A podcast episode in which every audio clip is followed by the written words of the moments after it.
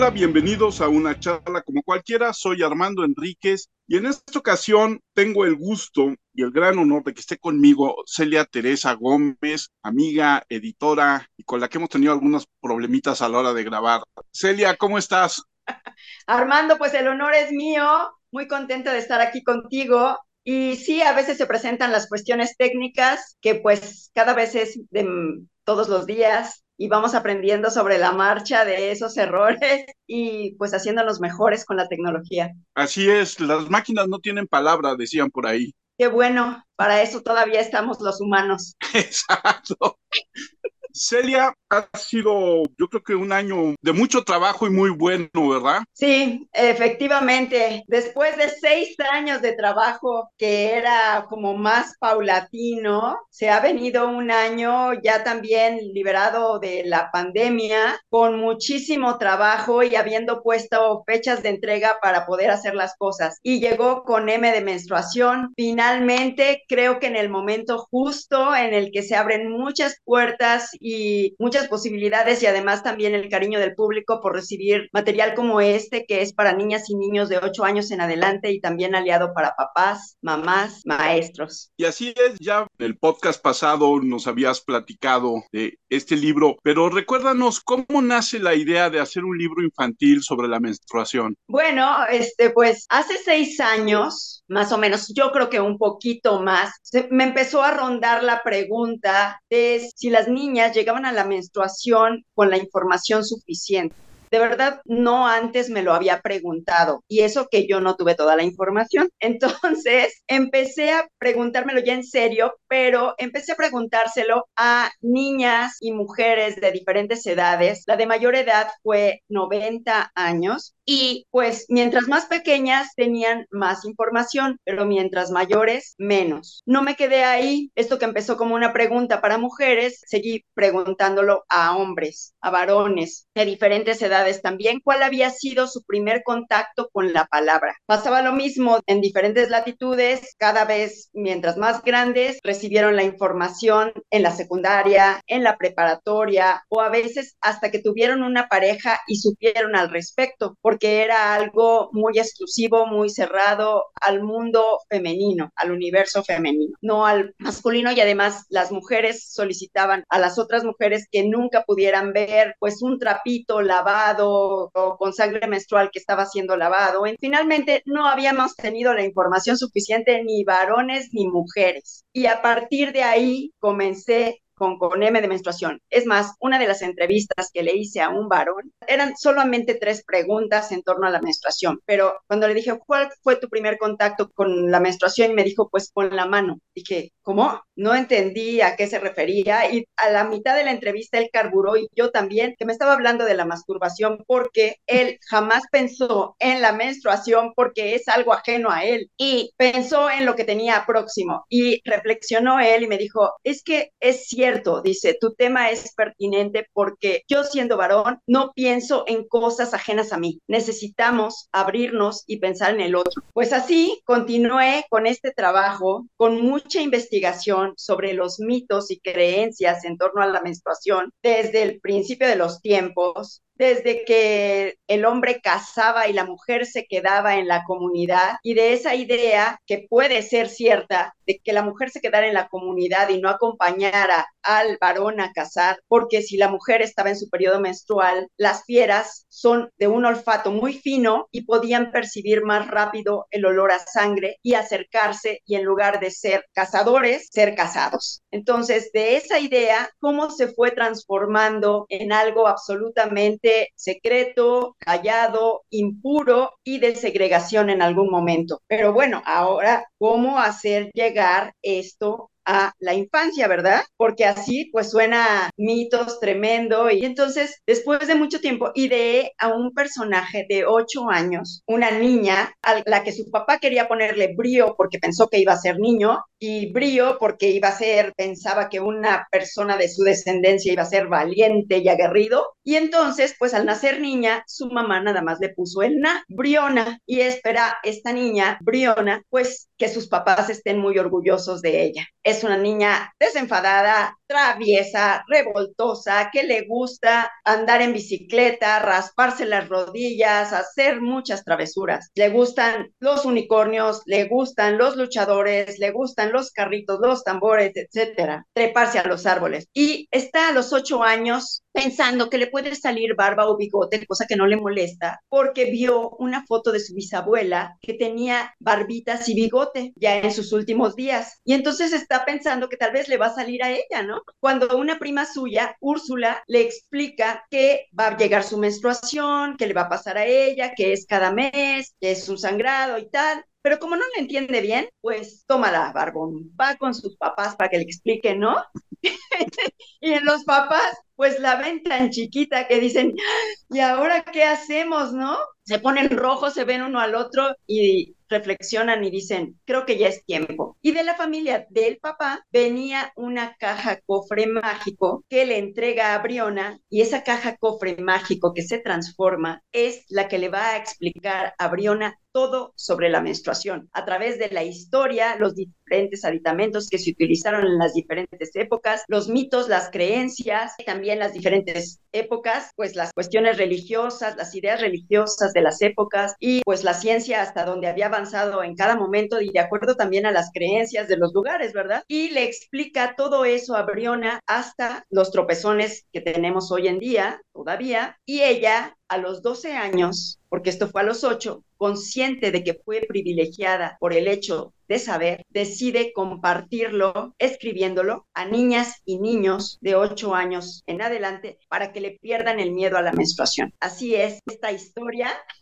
y pues es divertida, entretenida y además pues no solo la hice yo, después nos reunimos todo un grupo para que pudiéramos hacerla como está ahora, así de bonita.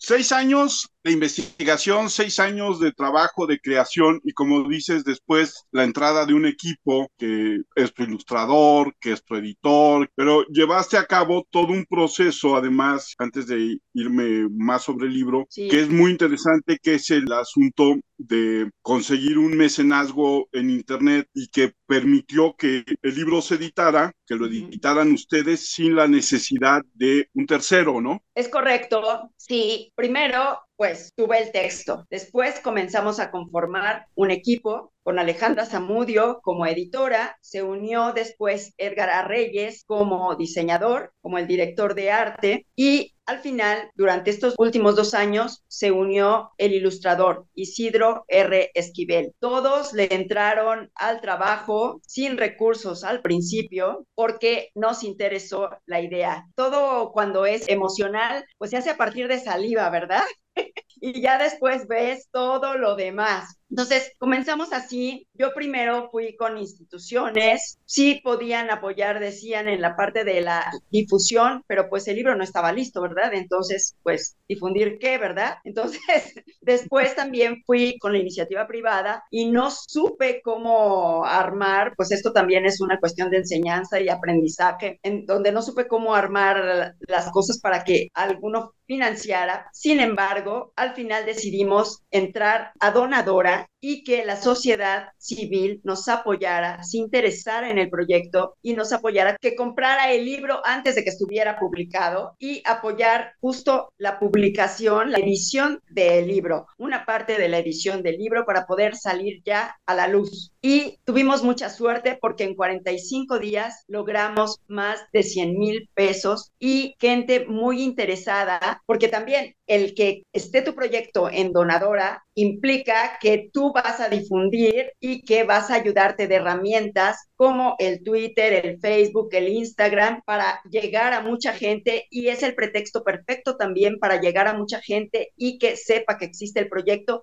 y que además pueda apoyar. Y así fue que logramos la meta y dijimos, ya existe fecha para tener el libro. Algo que era muy importante para nosotros es que el 30 de abril fuera el día de la primera presentación. El libro lo tuvimos dos días antes. Así que fue correr y correr y correr con un equipo equipo maravilloso que le puso todas las ganas y todo el entusiasmo para que pudiéramos salir y también la sociedad civil que yo digo que ellos son parte del proyecto y el libro también es suyo porque ellos conformaron la base para poder salir. Y pues aquí estamos desde el 30 de abril con mucho entusiasmo haciendo cosas y acabamos de realizar la tercera presentación pública y pues vamos por más entrando en librerías independientes con mucho entusiasmo. Yo quiero preguntar, ahorita que vi el arte del libro, cuando este, me lo mostraste, ¿está enfocado a primaria? ¿O es para esta edad de inicio de la pubertad o un poco antes? Es que ahí me, me perdí un poquito. Es para niñas y niños de 8 años en adelante, es decir, tercero de primaria. ¿Desde los 8 entonces ya empieza a presentarse la menstruación? Bueno, la idea es justamente que, la información llegue antes, ¿no?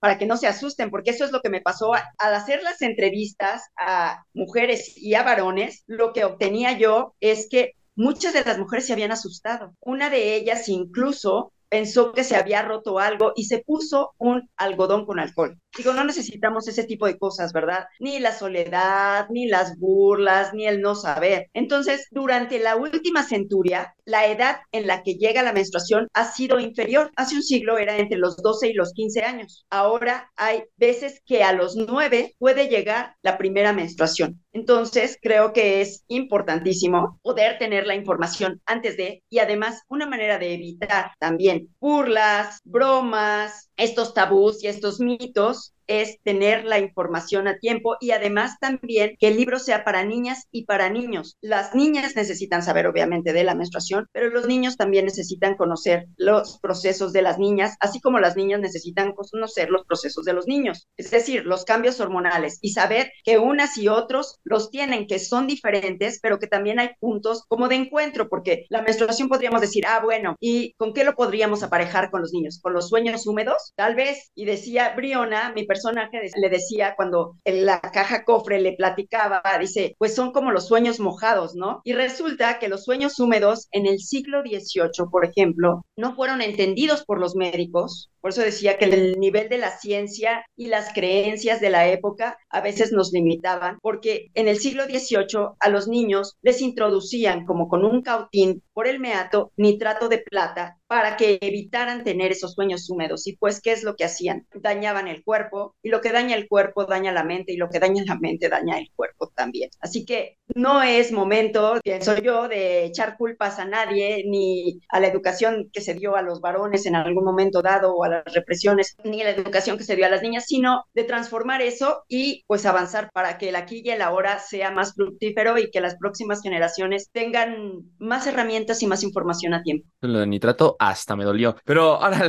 la, siguiente pregunta, digo, al ser un libro que está enfocado justamente a estas edades, sigue siendo el principal canal de comunicación los padres, ¿no? Porque ellos tienen que comprar el libro. Entonces ahí, por ejemplo, ¿cómo te acercas a los padres sabiendo que el producto va dirigido a los niños, que es un tema que va dirigido a ellos, pero que a final de cuentas son los papás quienes tienen que tocar el tema, ¿no? O deberían de. Por supuesto. Para eso, el cofre caja, involucrando a los papás, es heredado de la familia paterna. ¿Por qué? Porque los papás también deben de involucrarse en este asunto, no nada más las mamás, no es obligación de las mamás. Y te doy un dato. UNICEF y COPRED hicieron una investigación y resulta que solamente el 5% de los padres y madres hablan con sus hijos sobre la menstruación. Entonces tenemos muchísimo que hacer. Y eh, tienes razón, quienes compran un libro para la infancia, pues son los papás, los tutores, los tíos, los primos, etcétera. Entonces también ellos pueden estar involucrados. Y si no saben cómo entrarle al tema, con M de menstruación es un compañero de viaje para la lectura acompañada con los niños y con las niñas. Y además, pues para eso también estamos haciendo presentaciones para que papás acudan con sus hijos y se vayan involucrando. Es todo un trabajo de campo, podríamos decirle, en donde tenemos que estar en uno y otro lugar acompañando, exponiendo, diciendo por qué. Y el libro ciertamente tiene muchísima información, pero esa es fácil de procesar por los niños porque hicimos una investigación en donde cuidamos muchísimos detalles. En ese sentido, como dice Dai y como tú misma dices, o sea, el niño es el que probablemente menos te preocupe en el recibir la información pero el que tiene más prejuicios, el que tiene menos información, es el padre. Entonces, ahí tienes una lucha que hacer con el padre, con el tutor, con la madre misma, de cómo hacer llegar, porque muchas veces, como tú dices, durante muchos años han sido temas tabús, ¿no? Que incluso ya a nivel pareja, en noviazgo, muchas veces ni, ni se tocan, ¿no? Sí, es correcto. O lo que me dijeron muchos de los varones en entrevista es que ese tema le tocaba a las mamás platicarlo con sus hijas, ¿no? Que no le tocaba a los papás. Eso es una de las cosas que debemos de cambiar. Y también, pues, sí, desde luego, si a las mamás les cuesta trabajo o no saben cómo abordar el tema, esta es una buena forma de que se aborde. Yo tengo una frase y digo, lo que se hace con amor, se recibe con amor. Y eso nos ha ocurrido porque la gente que ha acudido a las presentaciones ha sido muy receptiva y porque las niñas también a veces tienen información, pero no tienen la información completa y no la tienen correcta. Por ejemplo, me pasó, estamos en la librería Utópicas, fui ahí porque quería ver cómo estaba exhibido el libro, obviamente, y resultó que una mamá estaba ahí buscando un libro para su hija sobre la menstruación, había escuchado sobre con M de menstruación y la niña estaba preocupada porque su, a su prima le acababa de pasar, acababa de tener su menstruación y estaba preocupada porque sentía que iba a dejar de ser niña. Entonces tuve la oportunidad de platicar un poquito con ella y déjame decirte lo que le leí, que es la cuarta de forros. Dice, me has dicho que no quieres que llegue tu menstruación porque te parece que no es una etapa bonita para las niñas y que los niños no la comprenden. Quisiera que a partir de la historia que te compartí, supieras que con la información a tiempo, todas las etapas son hermosas. También que descubras que eres un ser maravilloso y único. Recuerda que no estás sola. Aquí estoy contigo y aquí está Talismán, la caja cofre abierta cada que la necesites en forma de libro y firma Briona, mi personaje que a los 12 años escribió este libro. Y creo que es una bonita forma también de acercar a la lectura con una niña hablando del tema. Y además, más allá de la lectura literaria, también es una buena forma de acercar a los niños a una literatura o a una lectura que tiene que ver más con el ensayo histórico, con otro tipo de forma que no es simplemente una novela, ¿no? Es claro, sí, por supuesto. Mm, primero fueron entrevistas a mujeres y a varones, después entrevisté ginecólogos, médicos, pediatras, educadoras, formadoras de educadores y también eh, eh, entrevisté a un antropólogo. Hice muchas entrevistas, además de la información documental que me allegué para poder escribir este libro. Sí, se necesita mucha información y sí es como una aventura histórica en el tiempo y donde el personaje va a dos planos, ¿no? Él regresa a este momento histórico y viaja en el tiempo. Y bueno, yo recuerdo que la vez pasada que platiqué contigo, te comenté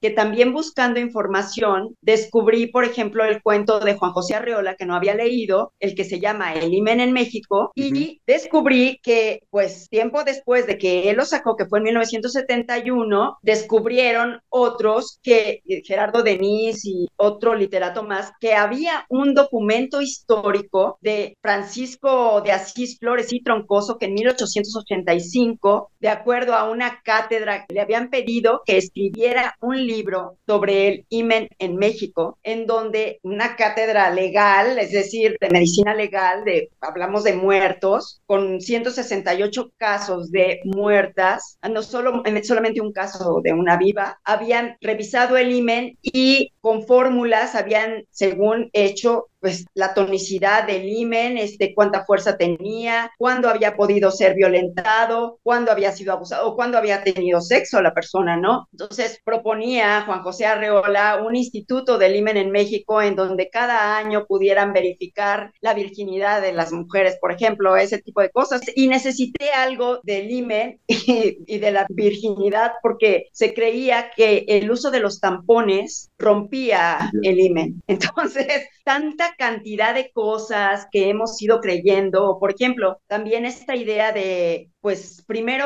quisimos este, pensar en la semejanza que teníamos con los astros en los primeros tiempos y pues el hombre era el sol y la mujer pensaron que era la luna. Y la luna, pues aunque sea un astro muy bonito y maravilloso, resulta que no tiene luz propia, ¿no? Entonces, de ahí cómo fuimos manejando un montón de ideas o después que la mujer, pues como menstruaba, hubo la teoría de los humores, la teoría humoral, esta idea de que las mujeres frías y húmedas y que por eso toda esa frialdad y humedad nos subía a la cabeza y cuando ya era mucha bajaba en forma de sangre, ¿no? Y una cantidad de cosas que ahorita uno no podría creer. O por ejemplo, lo de la esquistosomiasis, que en el antiguo Egipto solamente las mujeres y los niños, pero los, solamente los jóvenes se metían al Nilo y había pues muchas heces fecales. Entonces había un bichito que se formaba y entraba por el meato y pues derramaba sangre y pensaban que los niños también menstruaban, ¿no? Eso en el antiguo Egipto, pero es una enfermedad terrible y que causa muertes. Así que, bueno, muchas cosas hemos ido aprendiendo a través de la historia, a través de las creencias, porque hasta los últimos 200 años sabemos que el óvulo viaja un mes de una trompa y otro mes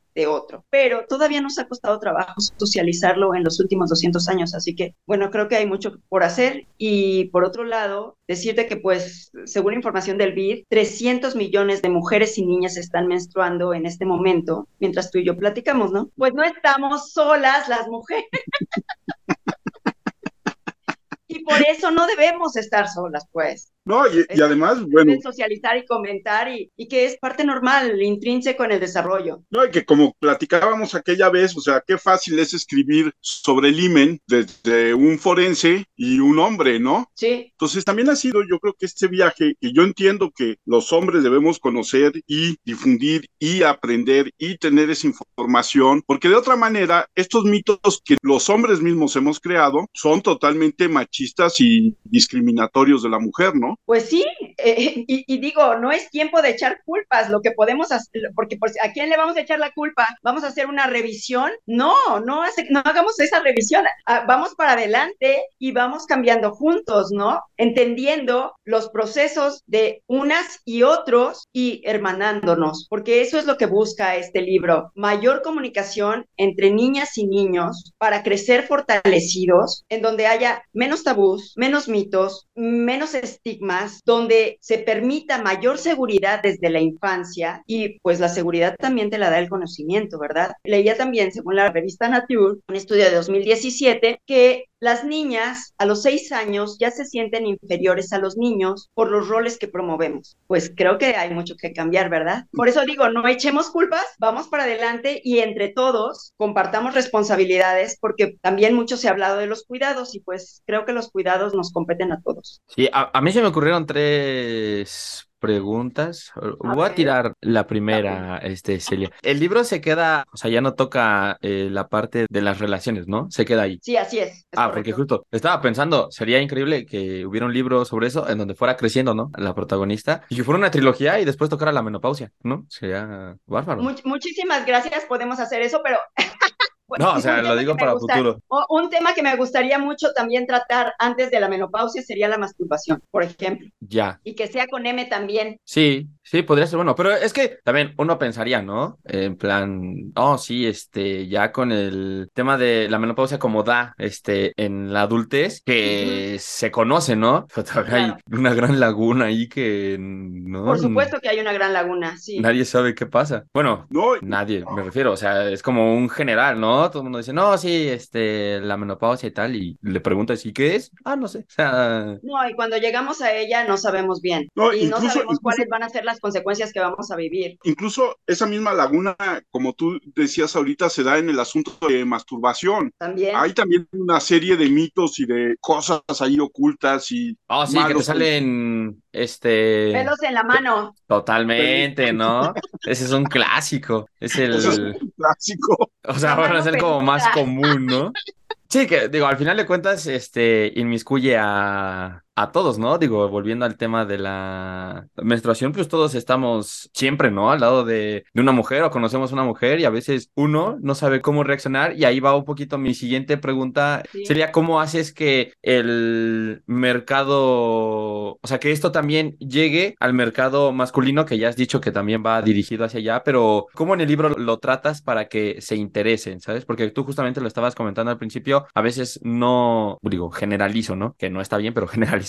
No nos importa lo que pasa con los demás, ¿no? Y es como de, bueno, este, a mí me da este, exactamente lo mismo, ¿no? Pero es un tema súper importante porque algún día te va a tocar, ¿no? Algún día te va a tocar que estés con tu novia, con tu pareja y, no sé, le duele el estómago por cólicos o qué sé yo, que luego hay casos en los que les dan muy fuertes y tú dices, ¿qué está pasando? No, y, no solo cómo, qué está pasando, sino cómo puedo ayudar, ¿no? Eso es lo más importante. Eso, sería lo mejor. Y pues la primera cosa es conociendo. Fíjate que uno de los varones, solamente uno, me dijo, uno de los, de los que entrevisté, que la información era necesaria primero en la casa, porque en la casa es más cálida, y en la escuela, porque es ahí más educativa, pero primero debería de ser en la casa. Y él dijo que con sus hermanas sí tuvo la oportunidad de platicar de una manera científica, pero es el único que habló así. ¿Y cómo involucrar a los varones en un tema como este? Pues, por ejemplo, a nosotros se nos ocurrió que podríamos hacer, lo hicimos justo el sábado pasado, una presentación en la que, pues en la antesala del Día del Padre, invitáramos a los papás a dialogar al respecto y a involucrarse también en la educación y crecimiento de sus hijas, ¿no? Invitamos para ello, además de Isidro, que estuvo conmigo en la presentación, también estuvo un padre de familia que tiene una hija de 13 años y que platicó desde muy cercano a su corazón, desde que nació y todo lo que se planteó como papá y todo lo que tendría que ayudar y creo que es ese tipo de cosas las que se van logrando con platicar la vivencia también de los padres, ¿no? Involucrándose. Creo que mientras más jóvenes ya están pensando también de manera distinta y se están acercando más a sus hijas, a sus hijos. No es nada más de decir, ah, bueno, el, a mí varón me toca platicar con mis hijos y a ti mujer te toca platicar con tus hijas. No, a ti varón te toca platicar con tus hijas, con tus hijos, con tus sobrinas quizá, con tus sobrinos de su desarrollo y es mejor que tú puedas hacerlo a que no lo haga nadie o que lo hagan en internet con información a veces errónea o a veces incompleta. Y entonces se buscó en el libro, perdón, dime, dime. Ah, no, que... Eh, perdón, perdón, yo más por interrumpirte, eh, Celia, que yo justo iba a decir que, pues, normalmente lo que pasa en el seno familiar, desde mi punto de vista, no sé, nunca he leído eh, ninguna cifra ni nada, o sea, que las niñas son más cercanas a sus papás y que los varones son más cercanos a sus mamás, ¿no? Es eso desde mi punto de vista, o sea, a veces es como, o sea, yo llego y con mi papá es como de, ¿qué onda, no? Y ya, o sea, es como un tema como más laboral y como de, no, hay que dejarlo solo, ¿no? Para que crezca y tal, y entonces como que tienes más contacto con tu mamá. Y en el caso de las mujeres como que es al revés. Ya se supone que en teoría cuando buscamos pareja buscamos a alguien que se parezca más a, a nuestra madre, o sea, en tema de carácter y todo eso, y las mujeres buscan a alguien que se parezca a su padre. Entonces, ya que la mayor obligación en realidad está del lado varón, ¿no? En el seno familiar, con las mujeres. Digo, así me ha pasado, no sé si es cierto, ¿eh? pero bueno, ya lo dije. No, pues esa es una gran idea y, es muy bueno tomar en cuenta, porque es cierto, la identificación en los años posteriores viene con el contrario, es decir, tu hombre con la mujer, tu mujer con el hombre, y entonces sería muy importante que no nos diera pena tratar esos asuntos y si estamos cercanos, pues podamos compartir con ellos, ¿no? Y si no sabemos, vuelvo a repetir, cómo platicar con ellos, para eso el libro. Has tenido presentaciones, al libro le ha ido bien, con un público de la Ciudad de México que tiende a ser un poco más abierto. ¿Ya estás pensando en presentarlo en provincia donde a lo mejor es un poco más cerradas las audiencias? Sí, por supuesto, por supuesto que quiero presentarlo en provincia. Por ejemplo, ya, ya está el libro en Profética, que es en Puebla. Allá en, no, no en Puebla, pero en Atlisco está mi hermana. Mi hermana en la segunda presentación que fue aquí en Universum hizo un cuentacuentos. Mi hermana es doctora en educación y también formadora de educadores. Estuvo fabuloso. Las niñas y los niños le aplaudían. Entonces le dije, tú ya eres parte del staff. Así que iremos allá y pues sí, porque todo el tiempo se la pasa trabajando, entonces tiene muy poco tiempo, pero vamos a ir allá y vamos a buscar en diferentes lugares y pues lo que hacemos siempre, Armando. Cuando empieza uno con saliva, empiezas a buscar dónde tenías un amigo aquí, dónde tienes otro contacto allá y empiezas a buscar y sabes que se entusiasman con lo que estás haciendo y entonces yo siento que nos tiene que ir muy bien. En Guadalajara también llevé unos ejemplares, donadores que fue mi familia, también este, a una librería, la librería Humani, ahí dejé cinco. Hay un amigo al que conozco por la Fundación Nuevo Periodismo Iberoamericano, ahora Fundación Gabo, nos fuimos a hacer un taller de crónica en 2009 sobre vallenato. Ahí lo conocí. Él es mexicano, él está en Guadalajara, pero nos conocimos en Colombia y él está en algún área de cultura en Guadalajara. Y hace unos días platicábamos, va a venir para acá a hacer algunos eventos y me dice, oye, pues hay que hacer algo sobre tu libro de la menstruación, ¿no? Pues mira, yo le voy a tomar la palabra. Claro. Y así, y así vamos sumando y abriendo puertas. Estoy consciente de que algunas no son fáciles, pero hay que ir buscando las adecuadas. Creo que el libro ha sido recibido con mucho cariño y ha tenido un buen recibimiento y además es muy bonito. El libro nos quedó fantástico. Hicimos una edición chulísima. ¿Qué te puedo decir yo?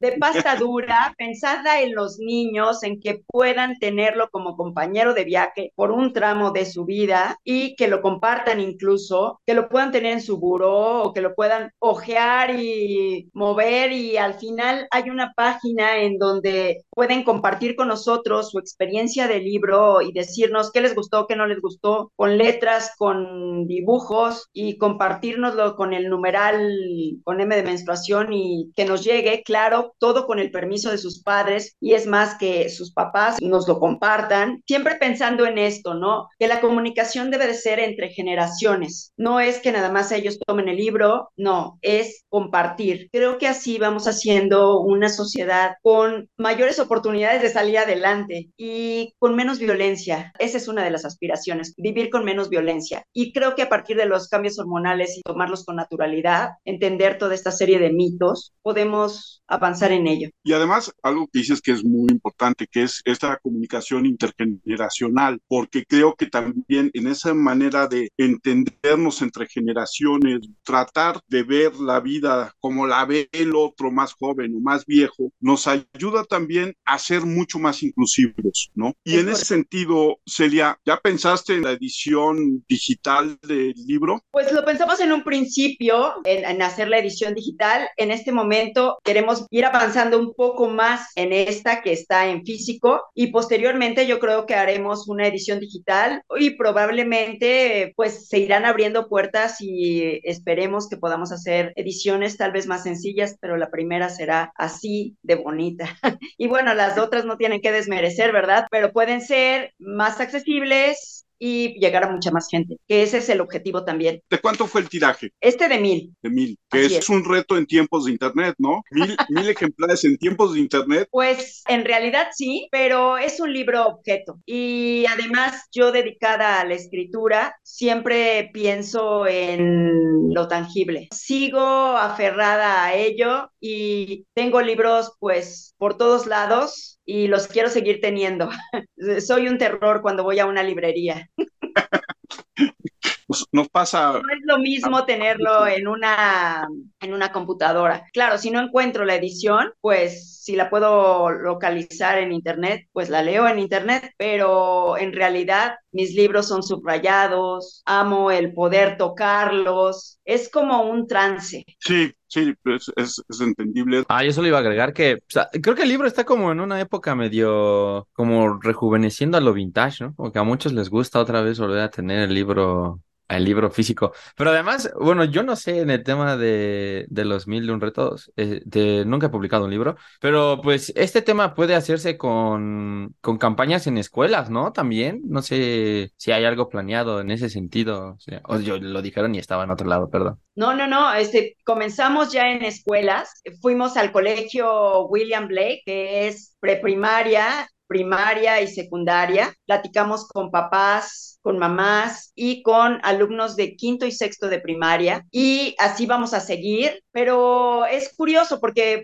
yo dije, pues es un libro para niñas y niños, pero no lo voy a limitar porque nos han pedido que platiquemos en bachilleres, por ejemplo, que hagamos una serie de charlas y fantástico, las vamos a hacer felices de la vida. Si en el foro en el que quieran invitarnos, siempre que sea sumar, lo vamos a hacer. Es que, Porque, además volvemos a partir del, del, mismo principio, ¿no? Perdón, Dai, todos tenemos una pésima información al respecto. Exacto, el libro podrá estar dirigido a niños y niñas, pero cualquiera en realidad lo puede leer y se va a sentir igual de ignorante cuando lo lea. Pues sí, podría, podría, ser muy bueno. sería muy bueno que las adultas, los adultos pudieran encontrar en el libro información que no conocían. Eso sería fantástico, pues, para todo el equipo. Y sobre todo, ¿sabes que Luego de repente pienso en un libro así eh, que va dirigido a los chavitos y a lo mejor los otros que se tendrían que interesar por muchas razones son los abuelos, son las generaciones ya más grandes que también fueron muy, muy mal informadas y muchas veces cuidan a los niños, ¿no? Así es, son los abuelos en muchos casos los que cuidan a los niños y sí deben de estar informados también. Y por eso precisamente este diálogo intergeneracional que plantea el libro, la niña preocupada, pues no preocupada, sino interesada la bisabuela que vivía en el rancho y que de la que vio una foto con barba y bigote y que sabía que era un mujerón de mucho carácter, que se trepaba al caballo y que lo hacía relinchar y pues eso le gusta al niña y una de las peticiones que le hace a la caja cofre al final casi del libro es poder conocer a su bisabuela y conocerla en el momento en que ella menstruó, poder acompañarse. Entonces, eso es también algo lindo. Creo que a veces como cuando como autor eh, explicas esto, suena como raro, pero me parecería como muy interesante la lectura de los lectores, a ver si asumen lo mismo que yo traté de decir y de dar esa importancia entre generaciones entre los padres, entre los abuelos y entre las diferentes edades para hacer una sociedad pues más equitativa, más inclusiva como tú lo dijiste y con una información similar o apoyándose en la información también. Para el tema, por ejemplo, de la masturbación, Celia, ¿piensas hacer igual todo este examen social para sacar las, las respuestas? Y te quería preguntar, ¿sería más laborioso que este? ¿Te lo imaginas más complicado? No, pues no me lo imagino, pero debe de ser. no, y, yo, y, y cada libro representa un vaciarse uno, ¿no? Creo yo, y un buscar todas las herramientas que tengas a tu alcance y más. Por supuesto que pensaría en hacer entrevistas muchas entrevistas, creo que es muy necesario para poder de ahí también retomar algunas de las ideas más difundidas entre la gente, ¿no? Independientemente de lo que se puede encontrar en la documentación, creo que es muy importante desde películas, pues digo, todo lo que hay de herramientas documentales al respecto, hay que buscar muchísima información, pero sí creo que implicaría Tal vez implicaría un mayor reto porque pienso que estaríamos hablando de ambos, de mujeres y de hombres. Sí. Y además, desde, desde cuándo, bueno, creo que los varones hablan más de la masturbación, pero alguna vez escribí para Palabras Malditas un texto sobre la masturbación femenina y fue un hitazo. Así que creo que se habla muy poco al respecto. Sí, se habla muy poco y además yo leía el otro día que el consumo de porno entre las jóvenes hoy en día ha crecido de manera exponencial en contra del mismo crecimiento con hombres, ¿no? O sea, hoy también están más abiertas a ver porno las chicas. Sí, yo creo que al tener el acceso a, la internet, tanto mujeres como hombres lo ven más. Y sí, probablemente es como una olla express, este, este es el momento en que las mujeres queremos este, abordar todo, ¿no? Y después descalificar también, por supuesto.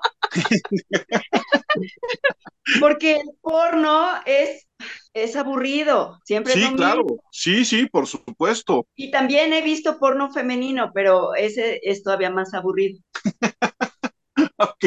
Pero pues es bueno verlo para saber también. Sí, claro, y además yo creo que tú que siempre has estado interesada por estos temas, que van de la mano de lo erótico, de lo sexual, también te abren toda una posibilidad para hablar con las generaciones más jóvenes acerca de estos temas, ¿no? Y quitar mitos y quitar todo esto que se crea alrededor, ¿no? Estas penas casi inquisitoriales para los que ven porno, ¿no? En alguna época, o como decía una serie canadiense hace unos años en la televisión que decía, llegó el Internet y el porno se volvió algo limpio, ¿no? Ya no tenías que ir a lugares oscuros a verlo, sino ya lo podías poner en tu computadora, en la sala de tu casa o en tu estudio. Sí, es cierto, ya lo podías poner en la sala de tu casa o en tu estudio, pero si había niños seguramente no lo hacías. Entonces ah, finalmente seguía teniendo algo de obscuridad. Es que creo también que hay cosas que se disfrutarán siempre más en privado. Así es, Dai. Eh, no, solo preguntarte, ¿cuál fue el mayor reto a la hora de escribir M de, de menstruación? No sé si ya lo había tocado, profe. No. El mayor reto es que es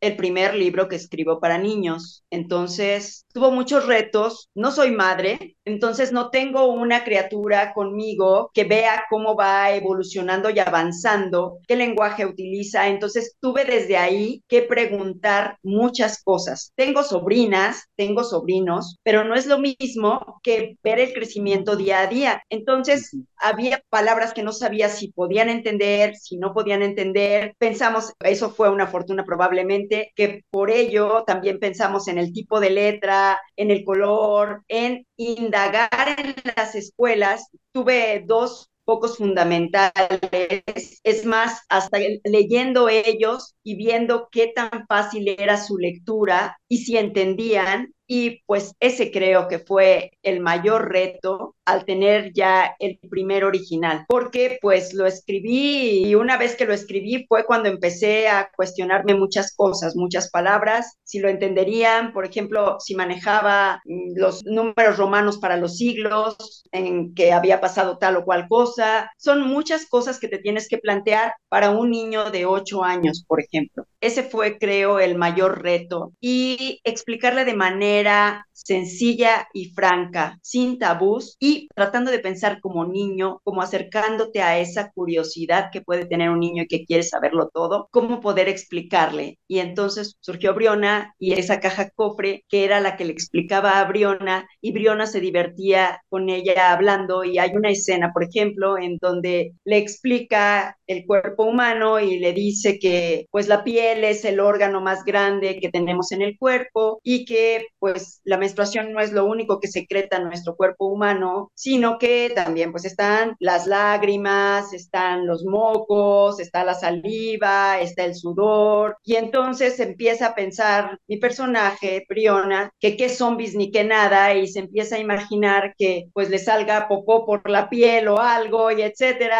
Y entonces es como eso, como un juego, como un divertimento en donde no se lo toma a pecho, sino piensa en disfrutar. Y bueno, algo que tal vez hemos perdido o somos más pudorosos al comentar, pero los niños no, es lo escatológico. Y los niños son muy escatológicos y muy divertidos. Entonces, es como buscar esa hilaridad con las cosas y hacerles un tránsito de lectura divertido. Y además, otra cosa que me llama la atención es la gama cromática que escogiste. No es un libro que sea lleno de color, sino tienes una gama cromática muy específica entre morados, azules, violetas. ¿Por qué te fuiste por ahí? Son morados y rosas. Consideramos en algún momento si podría ser como un cliché o algo así. Platicamos con el ilustrador, él no lo sintió así. Él trabaja desde un color con lápiz o con plumín a una sola tinta. Bueno, hace trabajo digital, pero pues es a una sola tinta y también a todo color. Pero él, nos,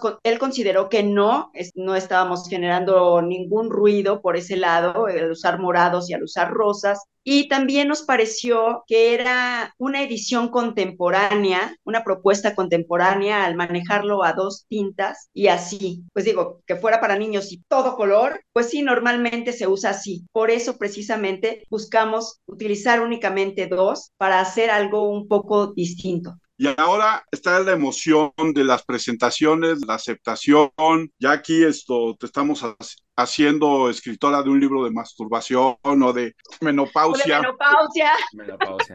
Ese podría ser un hitazo. Pero realmente, ¿qué es lo que sigue, Celia? Pues por lo pronto creo que lo que sigue es ir hasta donde vaya nuestro libro. Eso es lo primero que debemos de hacer. De momento, eso. Y después, probablemente volver a reportear y volver a abrevar de la gente. Creo que siempre escuchar a los demás te da pistas y te da idea de por dónde va la sociedad, qué quiere y también qué quieres tú. Entonces, estamos en un momento de darle todo a con M de menstruación y probablemente a partir de lo que recibamos también de retroalimentación con el libro, vayan surgiendo nuevas ideas. Así que estoy abierta en este momento. Nosotros ya te dimos dos. Exactamente, ya ves, así es. Cuando sale un libro, empieza uno a recibir y de ahí se va formando el que sigue. Entonces ahí tienes la trilogía de las M's. Exacto. De tetralogía, ¿no? Porque falta el de. Ah, no, sí, es el de masturbación, el de. Sí, con M de menstruación, con M de masturbación, con M de menopausia. Y tú habías propuesto uno más. El de primera vez. El de primera vez. Pero ese no tiene M. Bueno, ya pensaremos en algo. No es con M, pero pues le podemos cambiar de letra. O con M de mi primera vez. Oh, genio.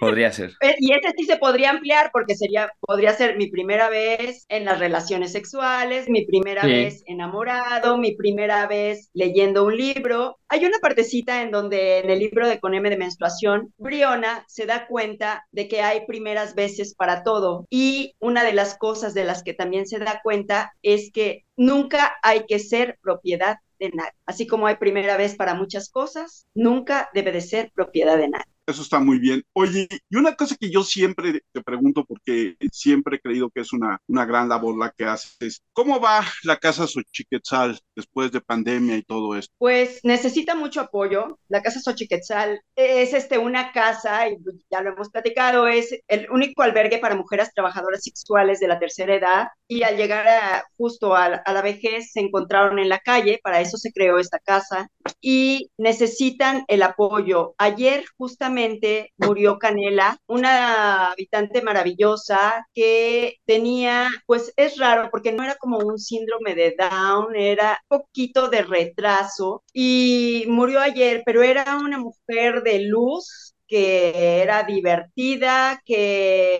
era toda ternura, así logró vivir su vida siendo tierna, te desbarataba por su ternura, pero también había cosas que la hacían enojarse terriblemente. Y una vez, lo acabo de recordar, ella tenía una parte en, el lado izquierdo sin cabello, traía el cabello largo y tenía una parte aquí sin cabello. Y le pregunté qué le había pasado y me dijo, un día estaba muy enojada porque no se me desenredaba y me lo arranqué. Nunca le volvió a crecer, pero era así de esos contrastes. Y todas las mujeres que están ahí, pues son mujerones. Creo que nos pueden enseñar muchísimo y por eso mismo no hay que abandonarlas. Así que si se puede seguir apoyando a la Casa Xochiquetzal, lleva, pues nació en 2006, va para 20 años Todavía hay algunos apoyos que recibe del gobierno, pero la mayoría, incluso los sueldos, se rompen a veces para poder conseguirlos porque no tienen una estructura o no sé,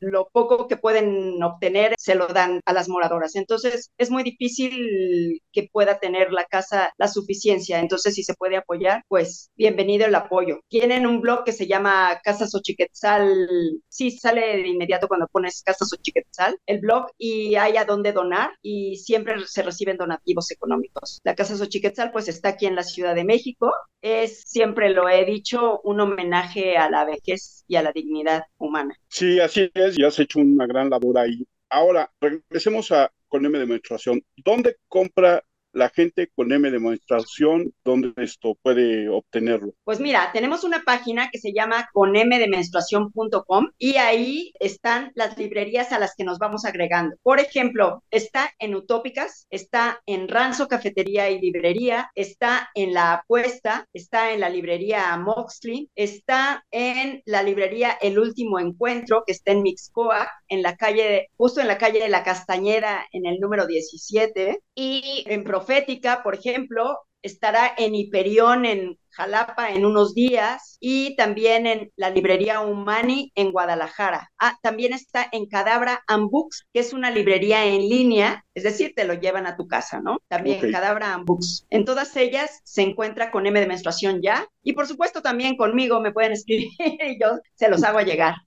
Perfecto. De ahí a mí me encuentran como arroba DaiGS25 y fue un gusto, fue un gusto charlar contigo, Celia. Igualmente, Dai. Celia, tus redes sociales, ¿dónde te encuentra la gente? Claro que sí, arroba CT Gómez Ramos en Twitter y también me encuentra en Instagram como CT Gómez Ramos y también en arroba con M de menstruación en Instagram y en Facebook. Siempre es un placer platicar contigo, Celia. A mí me llama mucho la atención todo el entusiasmo con el que trabajas todos los temas a los que te dedicas, tus libros, tus artículos. Y yo tengo que agradecer que hayas aceptado una vez más la invitación a pesar de todas las fallas que hemos tenido en las pláticas anteriores y que bueno, próximamente volvamos a platicar, que vengan los cuentes de esta gira que tendrás que hacer con M de menstruación a lo largo y ancho, por lo menos del país, si no es que también sales a la venta fuera del país, porque creo que el libro es, es importante si pensamos que las condiciones, por lo menos en Hispanoamérica, son muy similares, ¿no? Y que todos necesitamos un poco esa misma información. No sé tú cómo veas. Tienes razón, me encantaría poder traspasar fronteras, sería maravilloso y creo que sí, creo que más o menos estamos en lo mismo. La Universidad de Colombia me invitó a platicar al respecto. Ellas tienen un programa de radio que se llama Menstrualia y qué interesante, no sabía antes de él, por ejemplo, ¿no? Y tienen los mismos intereses y preocupaciones que nosotros, porque como bien lo dices, las realidades se semejan y así entre una y otra latitud. Entonces, sí me gustaría que pudiéramos hacer algo que cruzara las fronteras. Sí,